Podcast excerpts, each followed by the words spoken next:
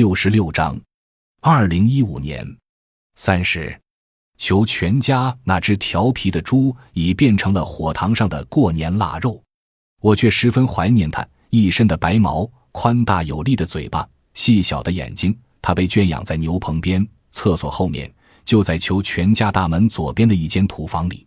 喂养它是家里十分重要的事，不管是炎热的夏天还是寒冷的冬天。他的食物都准备的充足。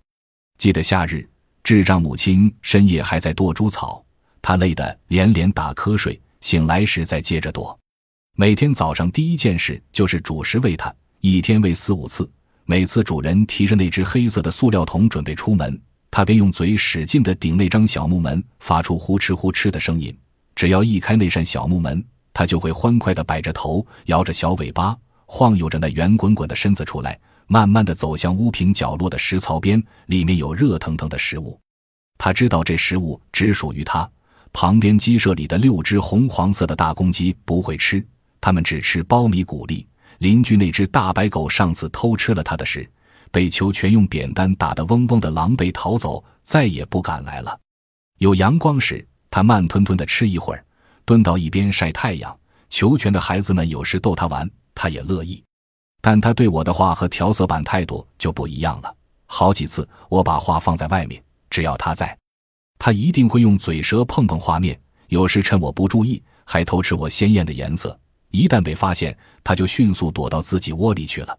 他被宰杀的时候，天气阴寒，枯树如墨，远山青灰。裘全的家人凝重地围在他身边，只有秋燕、秋真两姊妹在嬉闹着。麻雀落在石槽边上，捡拾着他昨日的剩米菜，叽叽喳喳。他绝望地喊叫着，并喘着粗热气，声音传到寨子的每个角落，甚至叫醒了正冬眠的虫蚱。春天来了，他细眼斜望着天空，头上有三四只粗糙的大手按着他的嘴耳。突然，一道冰冷的寒光插入他的脖子，伴随着凶猛的嘶吼，奔腾的热血怒射下来。屠夫连忙移动大木盆，接着细小的麻雀们吓得扑打着翅膀，一时间便不见踪影。他在求全家度过了近一年的光阴，最终用自己的尸首换得求全家该得到的收获。撇开生命，收获与他是平等的。如果真要面对，那是悲哀的。生命是用来思索的，会将平凡的事情看得深厚，那是作为旁观者的我。生命是用来过日子的。会将生活中的琐碎看得实在，那是求全一家。远在凉灯的一个角落如此，世界也是一样。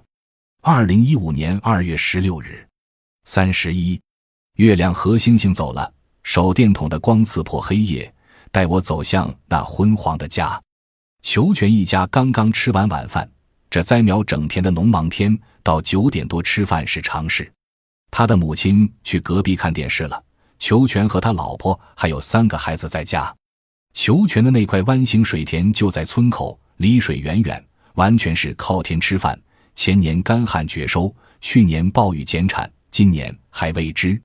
春末的夜色来得不快不慢，蛙声一阵应和着一阵，像寺庙里的祈福声。